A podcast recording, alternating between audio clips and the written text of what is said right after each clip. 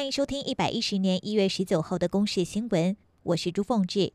头条新闻来关心，卫福部桃园医院院内医护群聚感染扩大，昨天再新增一名护理师确诊，累计已经有两位医师，还有三位护理人员染疫。指挥官陈时中表示，这一次疫情进展迅速，令人担忧，所以将派驻人员进驻成立前进指挥所，阻止疫情扩散。来听陈时中的说明。指挥中心的人员会进驻医院成立前进指挥所，好，那直接好在那边负责沟通协调，那好跟我们指挥中心里面哈联系相关的工作。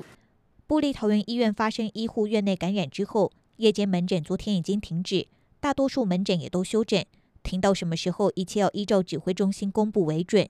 另外，台大医院昨天也紧急公告，从今天开始，一般病房探病一天最多两次。加护病房探病则是限缩一天一次。台铁发生职安事故，一名吊车员在进行吊车作业的时候，被夹在两节车厢，不幸殉职。有员工表示，一般都会三个人一起工作，不过事故发生的时候只有两人作业。台铁表示，是不是人力不足或有违反作业流程，都还有待厘清。来听高雄运务段长徐珠平的说明。我们现场是看到是有一根我们的气动软管是没有摘除。那我们是研判，他可能是要帮将这根将这根气动软管摘除，所以请司机员往后移动，他才能够摘除。在移动的当中发生这个憾事，这是我们初步的研判。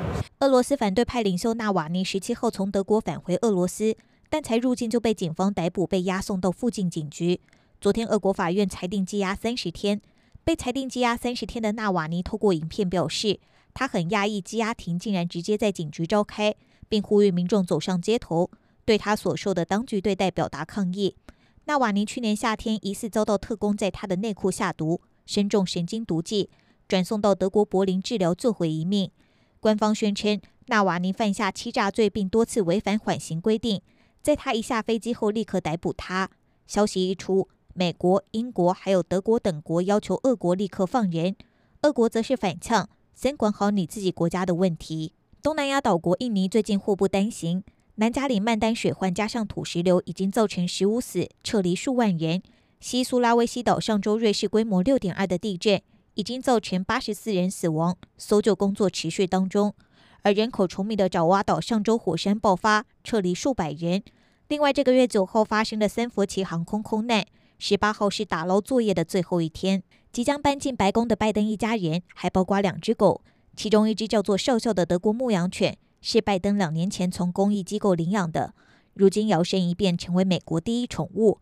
动物收容中心特地为它开了一场线上派对，有上万民众带着狗狗一起庆祝。